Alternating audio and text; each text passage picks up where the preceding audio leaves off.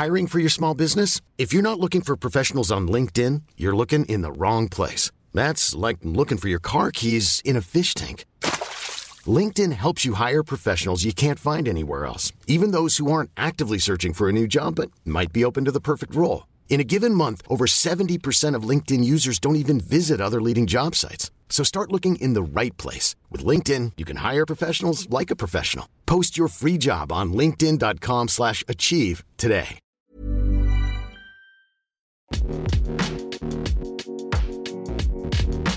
Ah là là, quel plaisir, quel plaisir. Encore heureux qu'il y a du plaisir. Je te prie, je vais le garder au montage. Bonjour, je suis Clémence Bodoc. Je suis Esther Meunier. Vous écoutez Activiste, Une nouvelle approche de l'action politique. Elle devrait être en classe. La meilleure façon de se payer un costard, c'est de travailler. I am not a believer in climate change. C'est papa et maman qu'on assassine. Vous vous transformez en véritable chien de garde de la police de la pensée. Le choc n'est pas un choc climatique. Et puis si on est au SMIC, eh ben faut peut-être pas divorcer non plus dans ces cas-là. Ou dans les milieux où il y a vraiment le pouvoir, il n'y a pas de femmes. Oh, ça suffit là. Bonjour et bienvenue dans ce nouvel épisode d'Activiste, une nouvelle approche de l'action politique. Et justement, mon invité aujourd'hui mène une action éminemment politique sous un format éminemment artistique et théorique à partir d'un sujet éminemment intime. Elle déconstruit et réinvente nos rapports sexuels, c'est dire si son sujet et ses angles ont des répercussions très concrètes sur nos vies quotidiennes. Maya Mazorette, bonjour Bonjour. Maya Mazorette, donc mon invitée du jour, est autrice de romans, mais aussi chroniqueuse, autrice et illustratrice d'articles portant sur les questions de sexualité, de la place du corps dans nos sociétés. Je viens de citer en réalité une partie de ta biographie, imprimée Mais dans oui. la couverture du double essai que tu viens de publier aux éditions Anne Carrière. Alors c'est un double ouvrage, on peut lire d'un côté Sortir du trou et échapper à notre vision étriquée du sexe, et de l'autre côté Lever la tête et inventer un nouveau répertoire érotique. On va en parler dans un instant, mais avant ça, j'ai une précision à apporter et une question à te poser. La précision, c'est que je te tutoie parce qu'on se connaît déjà. Oui. On avait eu l'occasion de se rencontrer en 2019. Je t'avais interviewé pour le podcast que je tenais sur mademoiselle.com. Sois gentil, dis merci, fais un bisou. J'invite tout le monde à aller écouter cette interview où on parle en long, en large et en travers de ton parcours. C'est le préquel. Exactement. et j'en viens à ma question. À travers ce double essai, tu écris en résumé qu'une autre sexualité est possible, il suffit de la faire advenir. Mais qu'est-ce qui ne va pas avec notre sexualité contemporaine? Je dirais que la première chose qui va pas, euh, c'est que les gens s'ennuient, parce que ça, c'est quelque chose qui concerne autant les hommes que les femmes. Ensuite, pour les femmes spécifiquement, bah, des fois, ce qu'on fait, ça marche pas. Des fois, ça fait mal. Donc, on a aussi euh, un espèce de désespoir comme ça par rapport à une sexualité qui est jamais exactement à la hauteur de nos attentes. Et ensuite, quand je dis que ça va pas, faut bien voir que les trois quarts des Français sont satisfaits de leur vie sexuelle. Et là, moi, quand j'arrive en disant ça ne va pas du tout, évidemment, c'est un petit peu compliqué à faire avaler. Le truc, c'est qu'on peut aussi très mal manger, euh, très mal dormir et se dire non mais euh, c'est suffisant euh, parce que quelque part on n'a pas mis la barre assez haut. Donc moi j'ai envie de faire euh, remonter la barre et c'est pas parce que euh, on sait comment son partenaire fonctionne, euh, on arrive à peu près à avoir des orgasmes, qu'on pourrait pas avoir des meilleurs orgasmes, qu'on pourrait pas faire des choses différentes et puis que à la fin de tout ça bah on aurait peut-être plus de rapports sexuels parce que là on voit bien que il y a un déclin des rapports sexuels. Et puis qu'aussi, il y a ce discours de dire, ouais, au bout d'un an, au bout de cinq ans de couple, c'est normal si on fait plus l'amour. Ouais, c'est normal si on s'ennuie. C'est normal si on fait toujours la même chose. Donc cette idée d'ouvrir le nouveau répertoire érotique, c'est une manière de, de résoudre cette question de l'ennui, de la douleur, du différentiel entre hommes et femmes et d'un certain fatalisme sexuel. On va y revenir dans un instant, mais avant ça, je voudrais qu'on commence par parler de euh, la partie sortir du trou. Euh, tu, tu révolutionnes l'anatomie des femmes. Apparemment, les femmes ne sont pas un trou. Alors, en vrai, pourquoi est-ce qu'on a décrété que les femmes avaient un trou Et pourquoi est-ce qu'on les a réduites à cette représentation? Parce que, euh, comme toujours hein, dans les questions de pouvoir, on interroge euh, la marge à partir de la norme et la norme à partir de la marge. Donc les hommes se sont dit, euh, au moment de construire nos anatomies, parce qu'évidemment qu'elles sont aussi construites, que eux, ils avaient toujours un pénis, il y a toujours une excroissance, qu'il soit en érection ou pas, et que si les hommes et les femmes doivent être complémentaires, notamment pour faire des bébés, alors il fallait que le même espace existe constamment dans le corps d'une femme. Donc d'un seul coup, tu as un pénis qui est toujours là, et il faudrait qu'il y ait un trou, donc trou euh, comme un espace euh, creux, une cavité, c'est un espace vide, un trou. Et donc on entend ces choses-là qui sont dites sur le corps des femmes, oh, euh, où est le trou, elles n'ont pas suffisamment de trous, comme si en fait il y avait des espaces ouverts dans le corps des femmes, ce qui est évidemment absolument pas le cas. Et je pense que toutes les, toutes les personnes avec un vagin peuvent en faire l'expérience. Si le corps des femmes était troué comme ça, alors on se demande bien ce qui ferait du bien pendant le sexe, on se demande bien ce qui nous ferait mal quand le sexe est douloureux. Donc c'est choses comme ça qu'on continue de dire, c'est hum, cette question de vocabulaire en fait qui nous accompagne depuis vraiment très longtemps. À un moment, il faut reposer la question, et c'est vrai que quand moi ça m'est apparu cette histoire du fait que on parlait systématiquement d'un trou et que les schémas anatomiques présentaient toujours un vagin ouvert, alors qu'évidemment le vagin n'est pas ouvert, euh, que euh, nos corps imaginaires et nos corps réels sont des fois pas en adéquation l'un avec l'autre. Et que la tentation qu'on a quand on est une jeune femme, et puis euh, peut-être quand on est un peu timide, fragile, ou qu'on n'a pas les, les connaissances, c'est de se dire, mon Dieu, je ne corresponds pas à ce qui est marqué sur le schéma. Et bien sûr, je devrais être cet espace un peu vide qui attend d'être envahie par la sexualité masculine. Euh, évidemment que puisque je suis un trou, alors dans ce cas-là, je suis réceptive. Si je suis réceptive, je suis passive. Et toutes ces équivalences-là, en fait, elles sont pas du tout euh, nécessaires. Et ce qui est marrant, c'est que là, je fais ce travail-là pour le corps des femmes, mais le corps des hommes, il est tout aussi découpé en morceaux, et le corps anatomique des hommes, il correspond tout aussi peu à la réalité. Donc je pense que là, sur euh, les années 2020, je prévois un gros retour au réel, quand même un gros retour au corps. Euh, des femmes et des hommes pour dire mais attendez là ce qui est marqué dans les bouquins ne correspond pas à ce que je ressens, pas à ce que je vis et pas à ce que je peux constater dans mon slip tous les jours. C'est vrai que avant de te lire, je pense que j'avais jamais mesuré l'ampleur de la dissonance que c'est de, lire, de voir cette représentation de, du trou avec euh, ben, mes premières règles et la première expérience des tampons et de se dire mais attends mais c'est censé aller où? Parce qu'il est il y, a, effectivement pas d'espace quoi. Oui bah non. Mais oui oui. C'est vrai que c'était en plus les moments euh, moi je me souviens des premières insertions de tampons où il y avait cette espèce d'horrible dépliant à l'intérieur où en plus euh, comme il y avait l'urètre qui était inscrit moi je me disais mais alors attends il y a un trou mais il y a un deuxième point au-dessus qu'est-ce que ça peut bien signifier? Et, et en même temps train de se dire je dois être trop serrée. Euh, euh, du coup, quand j'avais du désir sexuel, s'il y a un truc qui pulse à l'intérieur, mais c'est quoi? Enfin, si c'est censé être vide, alors qu'est-ce qui bouge en moi?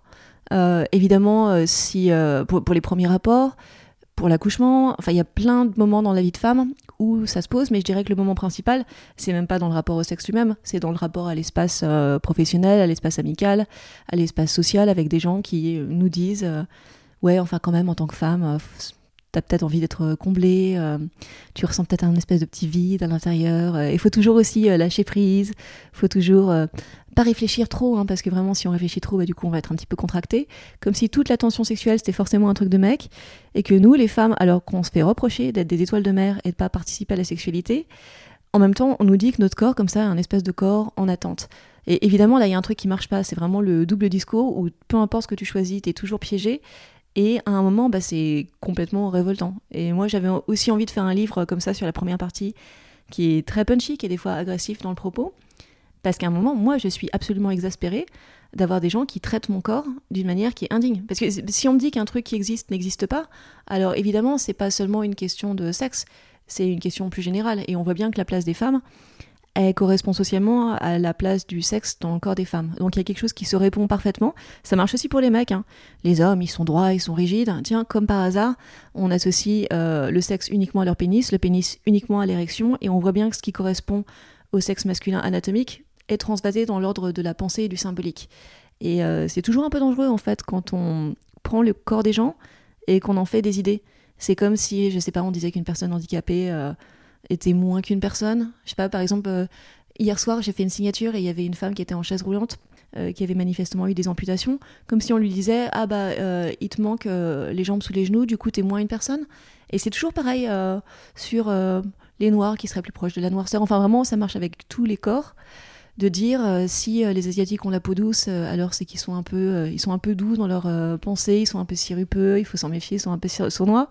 Donc on voit bien qu'il faudrait faire très très attention entre le décalage entre euh, ce qu'on projette sur les autres, euh, la manière dont eux et elles-mêmes se ressentent, et puis des fois faire des associations faciles où on se dit mais quelle paresse intellectuelle que de regarder quelqu'un et dire euh, bah voilà donc Clémence Bodoc en face de moi est une femme de taille moyenne donc moi elle est de taille moyenne ne doit pas très intéressante parce que quelque part c'est une femme moyenne qu'on puisse tous se rebeller contre ça.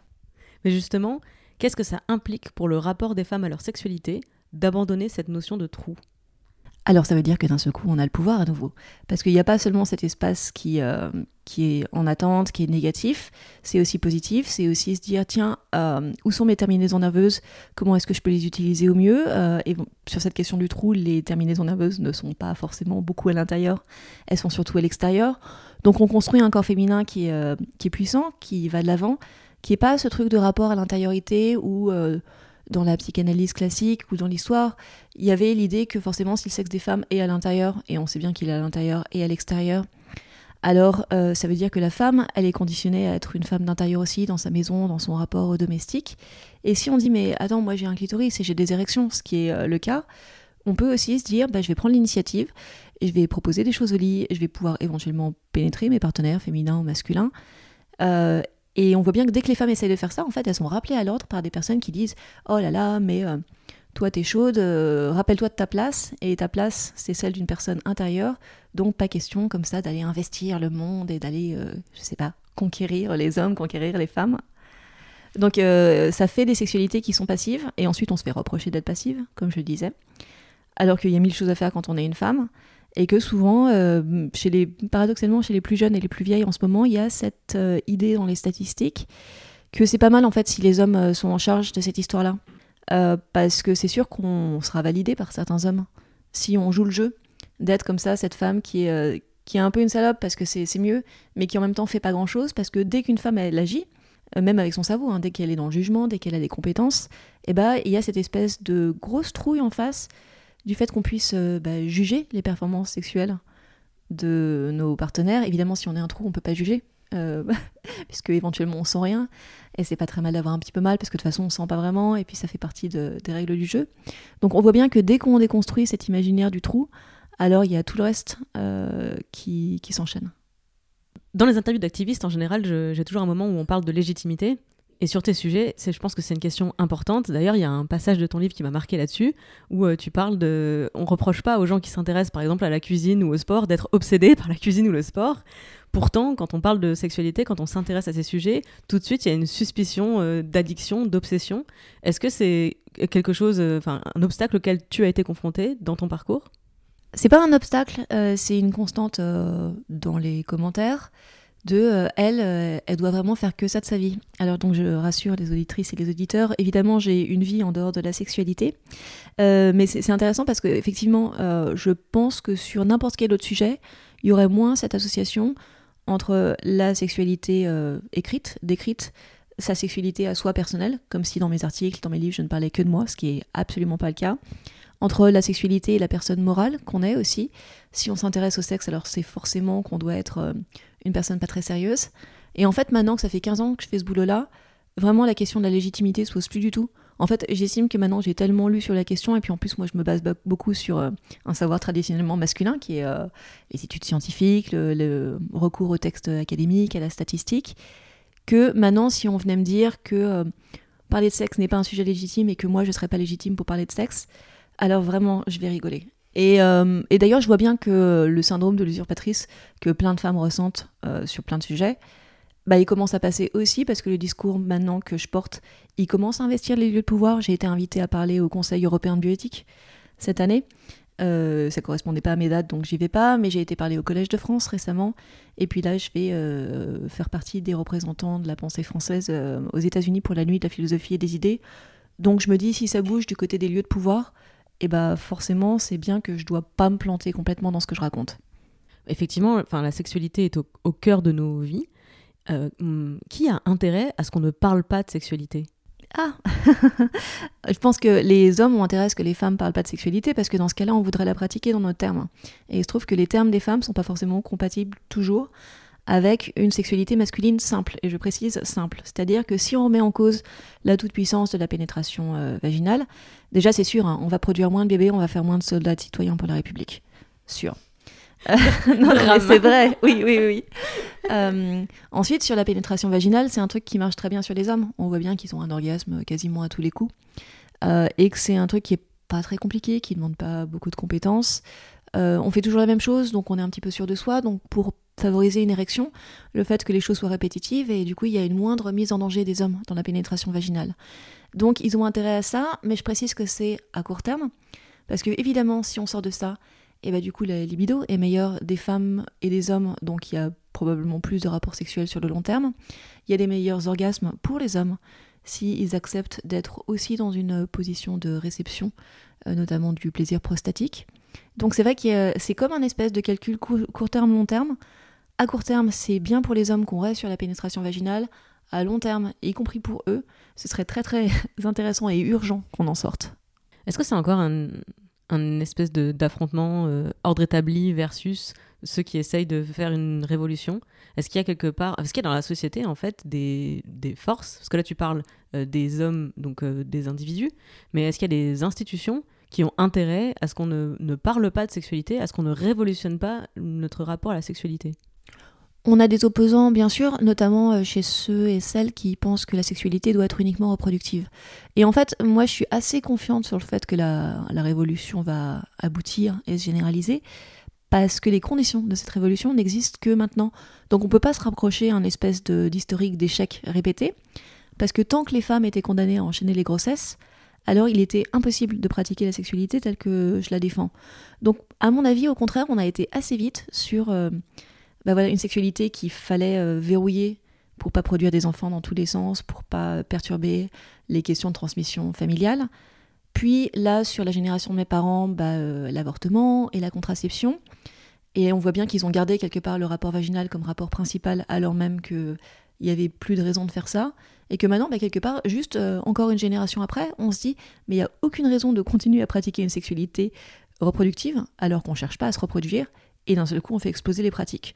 Donc je vois pas comment est-ce qu'on aurait pu aller plus vite. Et puis là la génération qui arrive après moi, où on déconstruit bah, euh, du coup le corps qu'on a, à pouvoir dire euh, qu'on n'est pas forcément juste un homme, juste une femme, qu'on peut être euh, intersexe, qu'on peut se sentir pas très bien dans son genre, qui remettent en question comment on fait du sexe, avec aussi des sextoys, avec aussi des objets, avec des partenaires différents, pas forcément monogamie, donc aussi le polyamour m'intéresse beaucoup.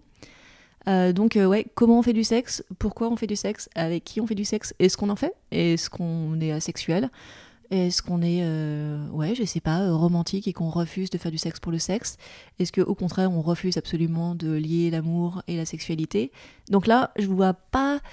Enfin, peut-être qu'on va déconstruire encore d'autres choses derrière, mais là, je me dis, sur le sexe qu'on a, sur le sexe qu'on fait, sur comment, pourquoi, on est en train de tout flanquer par terre et de créer plein de nouvelles formules où on pourra vraiment bah, se trouver soi-même et aussi évoluer soi-même c'est-à-dire pas avoir la même sexualité à 15 ans qu'à 25, qu'à 85, euh, là, je vois pas comment est-ce qu'on pourrait revenir en arrière, en fait. C'est rassurant, je trouve ça inspirant. Non, mais c'est sincère, je vois pas comment est-ce qu'à partir de ce qu'on est en train de, de, soulever en ce moment, il pourrait y avoir des personnes qui disent attendez, alors moi je veux moins de sexe avec des partenaires qui fassent moins de choses au lit pour avoir moins de plaisir. Je vois pas comment en fait. Alors moi je pense que je vois euh, un, un, backlash, mais justement tu le, tu l'évites, tu le déconstruis dans la deuxième partie, dans l'essai euh, euh, réinventer, un, inventer un nouveau répertoire, répertoire érotique, euh, notamment sur toute la réflexion autour de la douleur. Ça, c'est pareil, j'ai révolution dans ma tête en lisant ça, parce qu'il y a un passage où tu déconstruis toute l'imbrication entre douleur et plaisir, euh, en fait, est-ce que c'est pour ça que le BDSM est, tellement en vogue et tellement à la mode, où j'ai l'impression qu'en quelques années, on est passé de euh, le, sexe est globalement tabou dans la société à apparemment le BDSM est à la mode, euh, et il y a un tel engouement pour souffrir, faire souffrir, tout ce rapport à la douleur qui personnellement m'excite assez peu. Et en fait, toi, tu déconstruis tout ce, tout ce passage. C'est juste parce qu'on s'ennuie au lit que le, que le BDSM est tellement populaire en ce moment? Euh, et aussi, bien sûr, parce que les, les rapports euh, BDSM et les, enfin, tout cet imaginaire, c'est le BDSM, mais c'est aussi euh, tous les trucs de, de, mal se parler, de faire des orgies.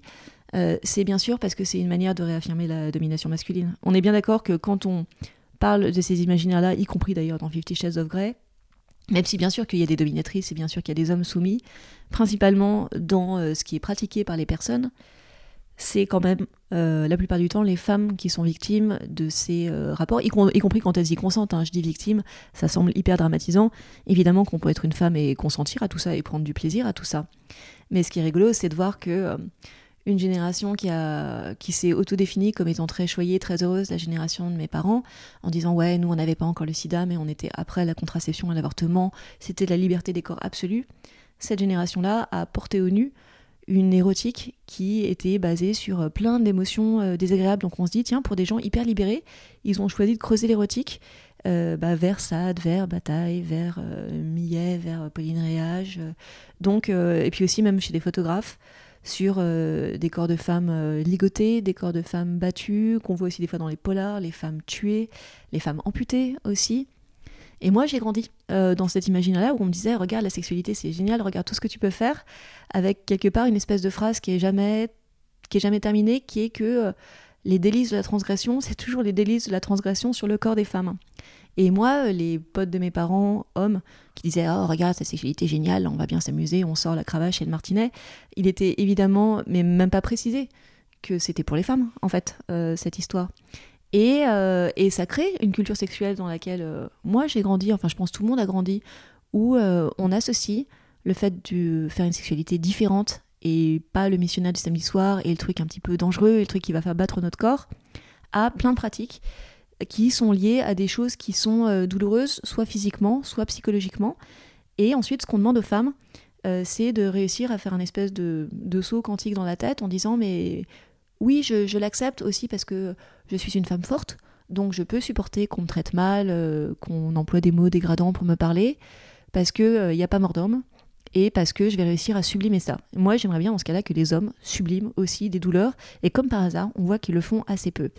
Et c'est le même argument qu'on utilise euh, pour les enfants battus, où on dit, euh, voilà, moi, mon père me fracassait, mais j'ai survécu, ça a été formateur, et euh, c'est bien qu'on n'en meurt pas. Et on voit que aujourd'hui, il devient de plus en plus inacceptable, et encore heureux, de taper ses gosses, mais par contre, il y a encore plein de personnes, y compris les signataires de la tribune pour le droit d'importuner, qui disent la condition de ma force, c'est de surmonter des obstacles.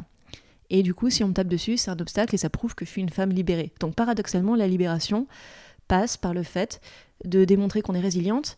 Mais enfin, moi, je veux absolument être une femme forte. Je pense être une femme forte. Mais dans ce cas-là, j'aimerais euh, appliquer ma force et mon courage à des choses qu'ils méritent.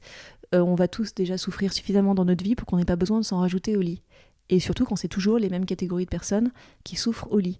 Donc je suis scandalisée qu'on nous présente ce truc-là comme une subversion, alors que ça fait des millénaires que ça arrive, alors que ça repose sur la domination masculine, qui est quand même une espèce de tarte à la crème de la sexualité, et alors qu'aujourd'hui la subversion pour une femme, ce serait de rire au nez d'un homme qui voudrait nous étrangler ou nous gifler au lit.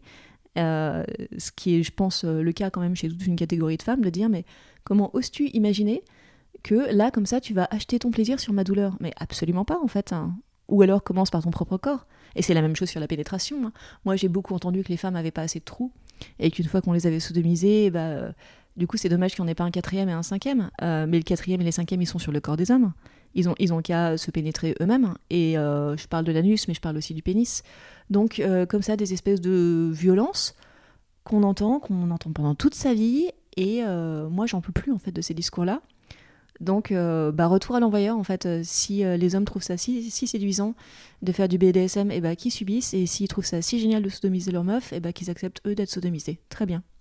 Comment t'expliques qu'il y ait autant de femmes qui pourtant se revendiquent de, fantasmer, de prendre du plaisir de, dans, la, dans la souffrance, dans l'acceptation de cette souffrance, dans le passage obligé par la douleur euh, oui, moi c'est vrai qu'on m'a toujours dit euh, la première fois ça fait mal. Mm, non, en fait. mais mais je n'ai pas entendu d'autres sons de cloche que ça, ça fait mal et c'est normal. Mais comment pourrait-il en être, en être autrement? En fait, on a toutes entendu ça toute notre vie. Euh, c'est ce qu'on voit à la télé, c'est ce qu'on voit dans la pornographie, c'est des fois ce qu'il y a dans les chansons, de la pop culture, c'est ce qu'on voit dans les musées, et y compris dans des lieux de savoir hyper légitimes, c'est ce qu'on voit au théâtre. Donc euh, moi, j'en veux pas du tout euh, aux femmes qui ont des fantasmes de soumission, parce que c'est impossible de pas en avoir en fait. Ensuite, il y a la question de savoir ce qu'on laisse euh, perdurer dans nos fantasmes. Parce que donc moi donc je me sens très solidaire des femmes qui d'un seul coup se disent ah mais c'est hyper excitant le milliardaire avec son hélicoptère va venir m'enfermer dans sa chambre rouge bien sûr ça fait partie d'un imaginaire qui est tellement creusé génération après génération que en fait ce qui serait surprenant c'est qu'une femme n'ait jamais de fantasme de soumission ensuite euh, est-ce qu'on peut reprendre le pouvoir par rapport à ça? La réponse est oui. Moi, en arrêtant complètement de consommer ce genre de, médias, ce genre d'histoire, quand il y a une scène de violence, du coup, je passe, y compris, euh, y compris sur les séries Netflix et tout. Et ben maintenant, en fait, ça me traverse absolument plus jamais l'esprit, cette histoire. Donc, euh, on sait qu'on est très poreux au monde extérieur, on sait très bien que ce qu'on lit, ce qu'on mange, les amis qu'on a, influencent complètement nos processus mais de cerveau et qu'on peut en fait rééduquer son cerveau pour désirer autre chose. Donc moi quand j'ai des nanas qui sont féministes et qui me disent euh, qui sont inquiètes du fait d'être féministes et d'avoir des fantasmes de viol, de soumission et des fois de choses extrêmement violentes.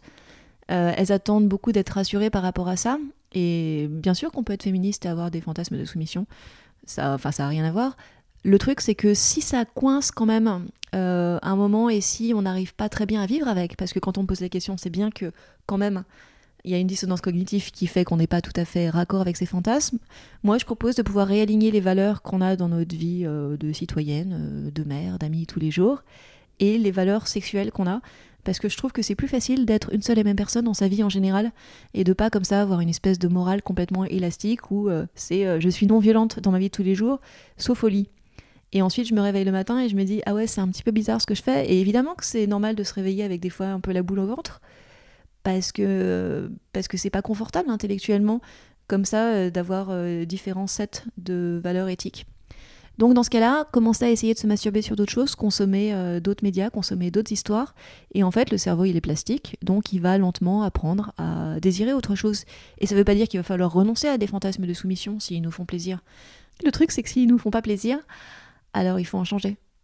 Et c'est d'autant plus difficile de rééduquer son cerveau, comme tu dis, que ce sont des histoires dans lesquelles on baigne depuis tout petit. Parce que moi, Fifty Shades of Grey, je suis désolée, je vois pas la différence entre Blanche-Neige, La Belle au Bois dormant. Enfin, ah, mais complètement, oui. Les, les contes de fées qui nous ont, dès l'enfance, conditionnés à désirer la sécurité une forme de sécurité financière, de stabilité sociale, parce que voilà, j'épouse le prince, je deviens une princesse. Ils vécurent heureux, ils eurent beaucoup d'enfants, fin de l'histoire. Fifty Shades of Grey, c'est juste euh, les, nouveaux, euh, les nouveaux rois, les nouveaux princes charmants réinventés. La sécurité, elle est économique, euh, le statut social, il est acquis, c'est la même histoire en fait. Mais c'est aussi une question de sécurité sexuelle, en fait, parce que si on est une femme qui est attachée, qui est pénétrée, qui est frappée, donc en situation comme ça de passivité, alors dans ce cas-là, on n'a pas à exprimer particulièrement des compétences sexuelles. Et je vois que j'ai certaines femmes qui freinent un peu des cas de fer quand elles écoutent ce que je raconte parce qu'elles se disent Ah là là, alors déjà que le sexe c'est chiant et que ça fait mal, euh, si en plus c'est moi qui dois être euh, en charge, si c'est moi qui prends l'initiative, s'il faut que je me remette en question, s'il faut que j'achète des sextoys, alors ça veut dire qu'on me demande d'investir encore plus un espace de vie que j'ai envie de désinvestir au maximum. Et bien sûr que quand on est une femme qui prend les devants et qu'on fait des trucs à nos mecs, ou à nos copines évidemment, eh ben, ça veut dire que des fois on va se planter et que des fois on va faire mal à nos partenaires et que des fois on va se rendre ridicule. Mais ça, c'est ce que les hommes vivent en permanence. On voit bien que les hommes souffrent terriblement de devoir être performants. Et là, moi, je dis aux femmes, il faudrait vous aussi que vous soyez performantes. Donc il y en a qui ne veulent pas. Par contre, ce que j'offre en échange de cette remise en question et d'effectivement cette prise de risque, c'est de plus s'ennuyer et de plus avoir mal. Donc j'estime que quand même on est gagne au change. Justement, à propos de ça, autre mythe auquel tu t'attaques, les, les sentiments et le désir sexuel ne sont pas incompatibles. On peut avoir des relations sexuelles excitantes et épanouies dans un couple stable. Pas besoin de faire des plans à 12 ou d'autres schémas euh, très originaux. Mais comment? Mais euh, ça, c'est encore un imaginaire vachement masculin euh, de une vie sexuelle, elle est d'autant plus réussie que tu as enchaîné un milliard de partenaires dans ta vie. Sauf que si c'est pour faire absolument la même chose, oui, ça marche. Par exemple, si on est un homme qui euh, couche avec une femme différente tous les soirs, à la rigueur, on aura un orgasme tous les soirs, et puis peut-être que les corps seront différents et que ce sera rigolo. Alors que ce qu'on fait lors d'une première nuit, qui est généralement une pénétration vaginale, ça marche sur une minorité de femmes, et même sur les femmes chez qui ça marche, ça marche pas à tous les coups. Donc moi, si je vais coucher avec un homme différent tous les soirs, bah, j'aurai pas forcément d'orgasme, donc j'aurai accès à des corps différents, c'est intéressant, mais sexuellement, ce sera moins bien que de conserver éventuellement plusieurs amants, mais plusieurs amants sur des relations suivies, qui apprendraient à me connaître, à qui je pourrais raconter mes fantasmes, à qui je pourrais poser mes limites. Et du coup, on pourrait construire un truc comme ça plus élaboré, qui soit pas forcément la pénétration à tous les coups. En fait, le couple stable, c'est sans doute le meilleur arrangement sexuel euh, qu'on puisse avoir. Alors ensuite, on n'est pas obligé d'être fidèle. Parce que évidemment qu'avoir des nouveaux partenaires, ça permet euh, d'avoir accès à une forme de nouveauté, qui est, euh, tiens, une nouvelle personne, une nouvelle odeur, un nouveau goût, un nouveau pénis, le cas échéant. Donc je dis pas forcément qu'il euh, faut rentrer dans le mariage et euh, rester forcément avec la même personne toute sa vie, mais je pense que après peut-être euh, six mois ensemble, là on commence à vraiment bien se connaître et du coup le sexe commence à devenir vraiment fun. Et peut-être qu'ensuite il y aurait d'autres caps comme ça, deux ans à cinq ans, où on se dit ah, là du coup euh, j'ai eu l'impression de bien te connaître, comment est-ce que je pourrais te redécouvrir d'une manière différente, comment est-ce qu'on pourrait euh, se remettre un peu en question mutuellement, est-ce que tes fantasmes ont évolué, est-ce que tu es la même personne aujourd'hui que quand je t'ai rencontré il y a 8 ans ou il y a 20 ans? Donc je pense qu'il y a vraiment un, une monogamie à réinventer. Sachant que c'est pareil, c'est possible seulement maintenant. Avant, évidemment, quand on mourait à 35 ans, la question se posait pas. Euh, et puis quand on était enceinte, tout le temps, la question se posait pas. Ensuite, on a beaucoup vu des divorces se produire à répétition parce que je pense qu'on n'avait pas l'attirail intellectuel pour savoir comment faire tenir un couple sur la longue durée. Et là, on voit par exemple que le nombre de divorces décline euh, partout dans les pays occidentaux. Parce que comme on se marie plus tard, comme on se connaît mieux et comme peut-être ben, on arrive mieux à communiquer, on a mieux communiqué aussi sur les tâches domestiques, sur la charge mentale, il y a moins de frustration et que la révolution à faire suivante dans le couple longue durée, c'est effectivement inventer les outils qui permettent de se désirer sur le long terme. Et ça veut dire plein de choses en fait. Ça veut dire donc euh, avoir une variété de pratiques sexuelles, pouvoir accepter que l'autre change, que les trajectoires changent. Et bien sûr, après, il va falloir érotiser les corps plus âgés. Et ça, je pense, c'est un énorme, énorme défi qui nous attend, qui est que bah, dans les séries télé, dans les jeux vidéo, c'est un peu toujours des protagonistes. Euh, alors pour les femmes de 22 ans, pour les hommes, ça peut aller un petit peu au-delà mais il y a quand même aussi une question de la fragilité du masculin, notamment avec la calvitie, avec le fait euh, de prendre un peu des bourrelets, de dire mais dans ce couple, plus personne ne voudra de moi, je ne serai pas désirable. Chez les femmes, c'est un espèce de serpent de mer qui nous accompagne tout au long de notre vie, de oh mon Dieu, j'ai 20 ans, je ne suis plus de ma prime jeunesse, je ne suis plus cette espèce de, de créature euh, ouais, semi-enfant. Euh, on nous refait le coup à 25 ans, ensuite 30 euh, ans, oh mon dieu, la femme de 30 ans, c'est terrible. 35 ans, attention à, à ton horloge biologique. Tic tac, tic tac. Voilà, euh, ensuite, oh là là, la, ménopause va arriver. Et je pense qu'on intègre vachement le fait que notre potentiel sexuel est complètement lié à notre âge. Alors que bah maintenant, en fait, moi, je me dis pas du tout. Et j'ai beaucoup, moi, personnellement, été sous pression de me dire il faut que je fasse du sexe avec des nouveaux partenaires maintenant parce qu'après, ils me désireront plus. Et quelque part, maintenant que j'ai plus de 40 ans, je me dis mais en fait, mais pas du tout. En fait, à 85 ans, je trouverai encore des nouveaux amants et il y aura aucun problème en fait. Donc j'ai complètement, complètement lâché du lest sur ce côté-là. Et c'est marrant parce que c'est les magazines, c'est bon, certains hommes euh, comme Yann Moix qui essaie comme ça de nous verrouiller, de nous mettre sous pression en disant que quelque part il y a une date de péremption sur euh, la femme désirable, alors que pas du tout. Et je pense qu'avec le fait que ça commence à euh, être exaspérant pour les femmes de plus de 50 ans, moi j'ai beaucoup de femmes qui m'envoient des messages pour me dire qu'on ne parle pas des femmes euh, ménopausées, et effectivement c'est le cas, on n'en parle pas assez, mais c'est aussi à nous et à elles de s'emparer de ça, de se dire là il y a un problème, il y a un manque, il y a des femmes qui sont pas érotisées, comment est-ce qu'on les peint, comment est-ce qu'on les photographie, comment est-ce qu'on fait des chansons sur elles, et aujourd'hui, en tant que femme, on a suffisamment de modes de production euh, d'art et de, beauté, de désirabilité pour qu'on crée nos propres codes. Et évidemment que les hommes suivront, et puis qu'il faudra aussi érotiser les corps des hommes depuis 80 ans, par exemple. Parce qu'il se passe plein de choses, parce que ça fait des corps qui sont hyper intéressants. Enfin, moi, c'est des sujets qui me passionnent parce que j'adore faire les, les, cours de dessin, les cours de nu. Euh, mais quand il y a des personnes âgées qui posent, euh, c'est sympa en fait, un corps d'homme de 80 ans, quand bah, il y a une perte musculaire au niveau des jambes, donc ça fait des jambes qui sont plus fines. Il y a les tendons et les veines qui apparaissent euh, plus.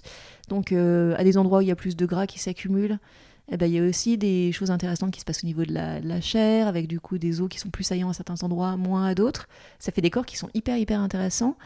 Et je pense que c'est aussi à ces personnes-là, au lieu de se plaindre euh, du fait de ne pas être érotisées, maintenant de produire les œuvres culturelles qui vont faire en sorte que nous, on puisse aussi grandir et vieillir en étant un peu moins stressé par rapport à ça, parce qu'on sait qu'une fois qu'on a renoncé au corps de l'adolescente, au corps de jeune femme, euh, au corps de femme ménopausée, il restera encore désirable euh, de femmes super seniors euh, cinquième âge. Je vais revenir justement à cette question de, des représentations. tu as mentionné Yann Moix, c'est vrai que c'est très intéressant quand il a dit, moi, les, les, les, femmes, alors je sais plus ce qu'il a dit, c'était moins de, fallait avoir quel âge? Les femmes, les femmes 50, de 50 ans ne sont pas désirables.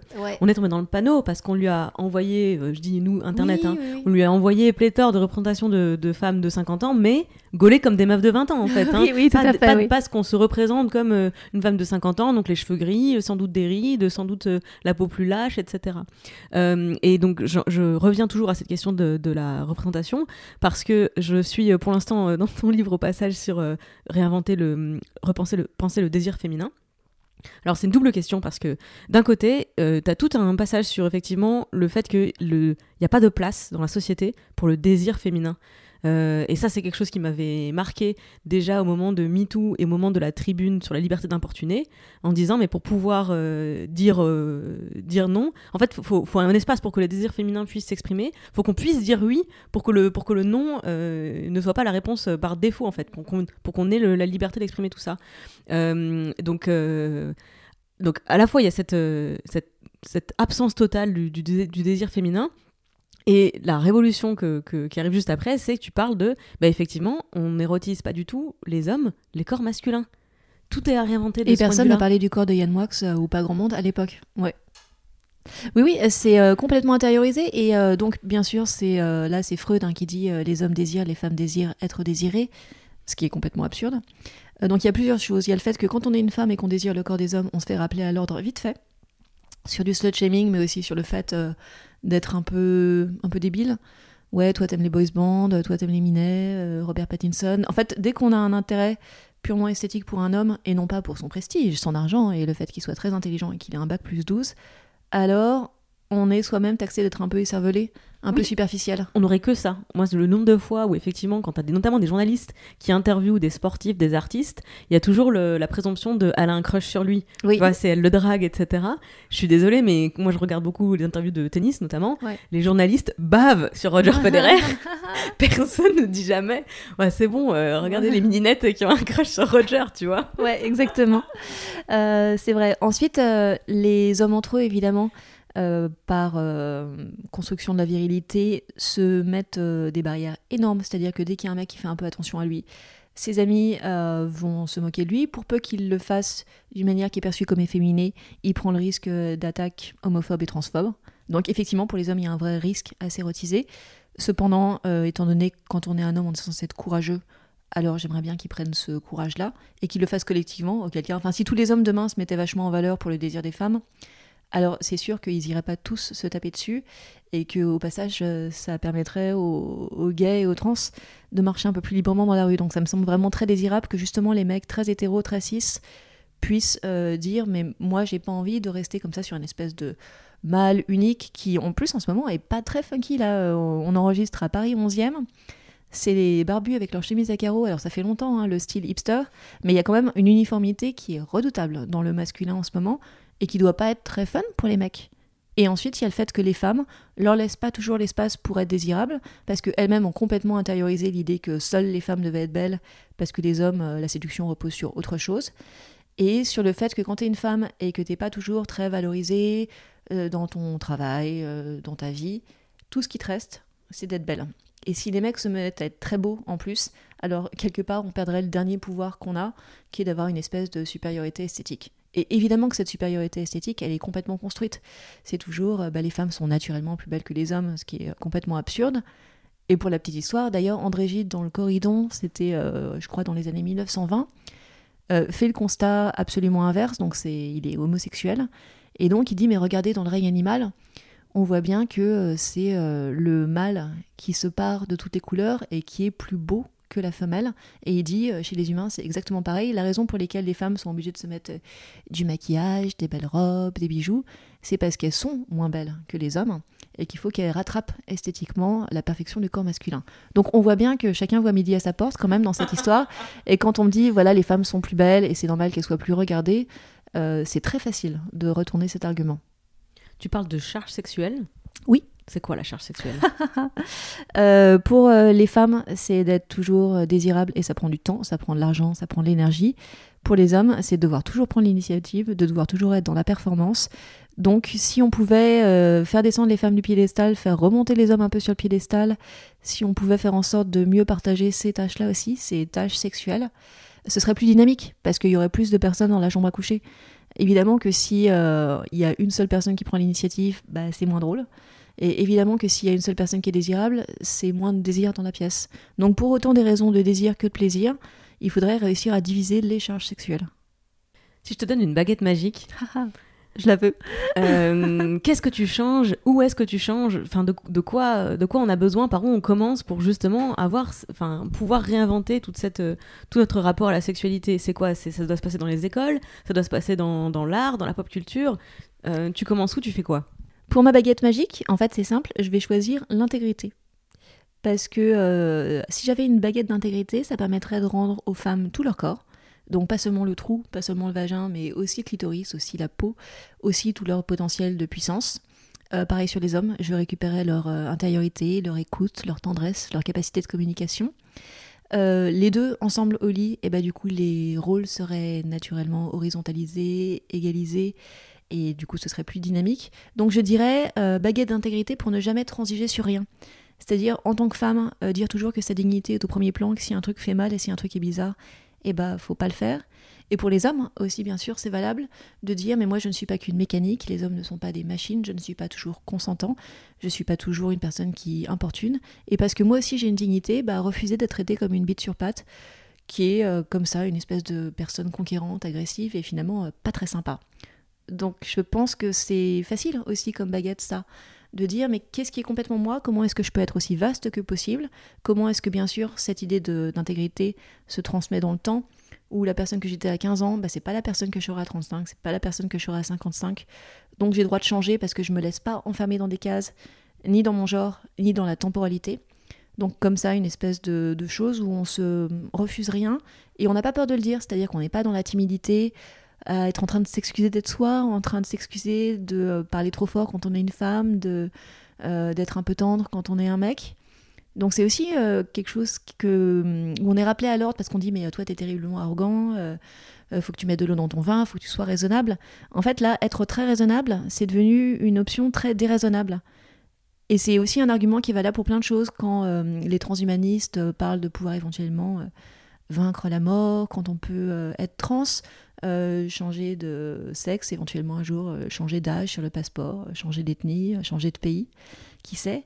Il y a beaucoup de personnes plus âgées, plus académiques, qui disent que c'est une hérésie totale, parce qu'il faut être raisonnable et accepter les limites de la nature. Et bon, les limites de la nature, c'est nous qui les construisons.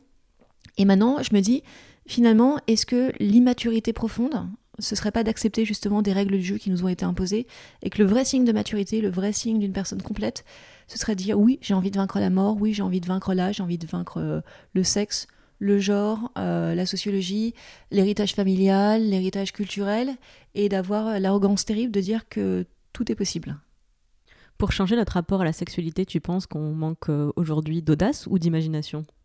Les deux. non, on manque d'audace parce que c'est hyper dur aussi. Hein. Vraiment, enfin, je voudrais pas que les personnes pensent que je les traite de lâches, en l'occurrence il faut scoltiner des millénaires d'héritage sexuel. Et évidemment que c'est compliqué, que par exemple quand j'écrivais ce bouquin, à un moment je me suis dit mais les gens vont se moquer de moi sur mon histoire de trou. Ils vont dire mais regarde, enfin quand même, tu vois dans l'ordre symbolique, enfin c'est une manière de parler, enfin c'est le sens de l'humour. Euh, je me disais ça va être trop énorme. En fait la construction du corps des femmes, la construction du corps des hommes, c'est un truc qui remonte à tellement loin que moi, bah, je vais pas y arriver toute seule. Bon, la bonne, euh, la bonne nouvelle, c'est que je suis loin d'être toute seule. Évidemment que je fais que prolonger par mes propres moyens ce que Simone de Beauvoir disait sur le fait que l'anatomie n'est pas le destin.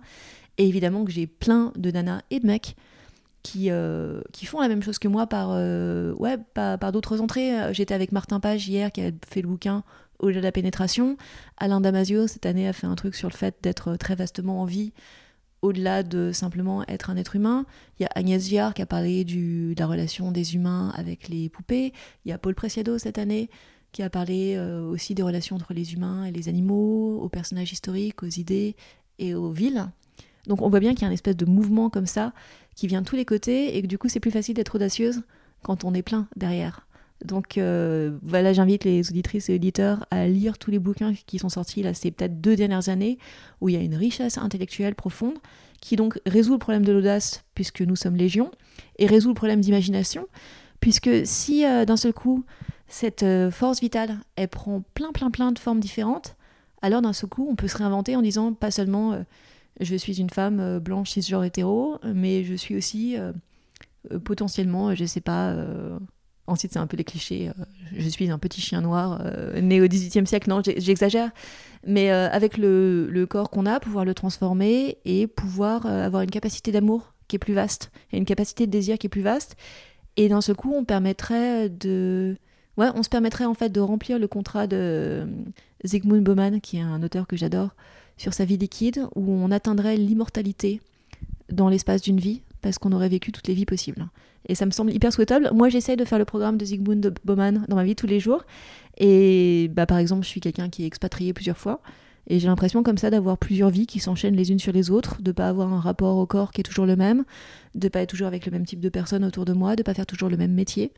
Et euh, j'espère bien que quand je mourrai, très très âgée, ou quand je ne mourrai pas, si les transhumanistes triomphent, j'aurai vécu autant de vie qu'il m'est possible d'en vivre. Et j'aurai aucun regret. Merci beaucoup, c'était passionnant. Merci. J'aimerais qu'on termine euh, justement pour euh, contribuer à ouvrir les horizons des gens, leur imagination, par euh, toi et moi leur conseiller éventuellement alors des séries, des films ou des ouvrages qui permettraient de justement euh, trouver de l'inspiration érotique. Alors je commence. Moi je vous conseille de lire Sortir du trou et échapper à notre vision étriquée du sexe, mais également Lever la tête et inventer un nouveau répertoire érotique de Maya Mazorette. C'est le même livre. hein. Euh, C'est voilà, c'est les deux côtés du même livre. Mais également d'aller faire un tour euh, sur Le Monde et JQ et Ouzbek Erika où tu publies euh, régulièrement. De te suivre sur Instagram car j'adore tes illustrations que Merci. tu publies régulièrement sur Instagram. Et tout ça est une bonne base hein, pour commencer à réfléchir à sa propre sexualité et une base de discussion aussi, je pense, parce que alors vraiment ton livre, euh, ton double livre là, je vais le mettre dans les mains de plusieurs personnes autour de moi Ouais. et en espérant que ça provoque des discussions passionnantes. À ton tour, qu'est-ce que tu conseilles de regarder, de lire à nos auditeurs et nos, audi- nos auditrices? Euh, sur l'année qui vient de s'écouler, euh, Paul Preciado, Un appartement sur Uranus. C'est un recueil de chroniques, donc ça se lit aussi de manière un peu désordonnée si on veut. Euh, c'est quelqu'un qui est extraordinairement généreux dans sa pensée et qui donne la pêche. Donc vraiment, euh, Paul Preciado. Il a été invité d'un épisode des coups sur la table euh, Qui chez est Victoire génial. Toyon, Oui. qui est génial effectivement. Donc allez écouter cet épisode également. En, fait, le lui. podcast de Victoire permet d'avoir accès à plein des livres que je vais citer maintenant, puisque sur ces thématiques-là, bah, c'est vrai qu'elle fait une bonne veille des auteurs. Et alors donc, je, là, on vient de faire Paul Preciado. J'ai beaucoup aimé cette année Alain Damasio, Les Furtifs, qui est un bouquin de science-fiction qui parle de ce que ça veut dire qu'être en vie. Et c'est quelqu'un qui a un style incroyable. Il publie un livre tous les 15 ans parce qu'il est tellement perfectionniste. Et quand vous l'ouvrirez, vous comprendrez pourquoi. Donc là, vraiment, moi, ça m'a euh, remis plein de choses en tête sur euh, l'exigence que je me dois à moi-même euh, d'être dehors et pas toujours devant mon écran, de savoir comment est-ce que je pouvais me remettre en question, comment est-ce que je pouvais me mettre en danger, quel était l'amour maximal qu'on puisse ressentir euh, pour quelqu'un, pour des choses comme ça. Donc il est, il est vraiment chouette. Il y a eu euh, Manon Garcia sur la soumission féminine qui m'a beaucoup interrogée aussi. Je pense que un des gros chantiers pour les féministes pour les années à venir, c'est aussi d'analyser les privilèges du féminin. Et ça, c'est vrai qu'on n'en parle pas trop parce que, évidemment, il est plus confortable d'être un homme qu'être une femme, mais ça ne veut pas dire que sur certains sujets, on ne gagne pas quasiment à tous les coups. Donc il faudra, nous, qu'on soit capable de faire euh, des fois de l'autocritique sur des fois de la paresse euh, qu'on a.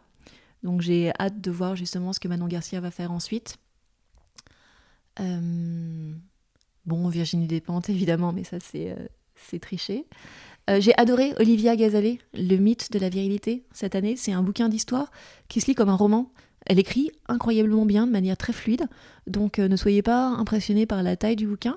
Ça se lit très très facilement comme un espèce comme ça de, de polar historique sur ce que c'est qu'être un homme. Et je pense que vraiment là, ça remet plein de choses en question. Et elle a aussi, elle a un double épisode, je crois, avec euh, Victoire Toyon dans les coups sur la table, et Oui. également une discussion avec euh, Myriam Hegel du Boys Club sur euh, mademoiselle.com. Ah, je l'avais pas entendu celui-là. Top. Euh, du coup, je m'aperçois que je cite beaucoup de non-fiction et que ce serait bien que je cite euh, de la fiction, non? Oh, fais ce que tu veux. C'est notre podcast, on ouais. fait ce qu'on veut. Le pouvoir de Naomi Alderman, c'est une histoire, euh, donc c'est de l'anticipation contemporaine. C'est l'histoire de- d'un monde où les femmes, d'un seul coup, auraient une supériorité physique sur les hommes. Qu'est-ce que ça change dans la vie de tous les jours, dans la politique, dans les guerres, dans l'écologie? Elle analyse tout ça, c'est assez bluffant. Et pour quelque chose de peut-être euh, plus fantaisie, j'ai lu récemment euh, Circé de Madeleine Miller et Le chant d'Achille, parce que j'adore l'Antiquité grecque. Et euh, ça fait des romans comme ça où les femmes sont au premier plan, euh, ou alors où il y a un traitement du masculin qui est très différent. Et puis, non, et puis je vais m'arrêter là parce que vraiment, sinon, je pense qu'en 2019, on a été extraordinaire- extraordinairement gâtés en termes de publication en fiction et non-fiction. Donc il faut retourner dans les librairies, en fait, parce que là, ce qui se passe, c'est génial. En fait, on est complètement sorti du roman français parisien de... Je vais vous parler de mon divorce. Bon, évidemment, ces, ces bouquins sortent encore. Mais, euh, mais on voit quand même une espèce de déferlante d'auteurs qui sont extraordinaires, qui sont en train d'arriver. En 2019, on a eu la chance de voir plein de nouveaux ou anciens auteurs déferler qui s'emparent des questions de genre et de sexualité, qui les analysent au prisme euh, des récents développements euh, intellectuels et philosophiques, et puis évidemment le mouvement MeToo. Donc ça fait des choses très riches qu'on trouvait pas en librairie avant et qui donnent envie de retourner justement en librairie. Merci beaucoup, Maya. Merci. C'était passionnant. Merci beaucoup.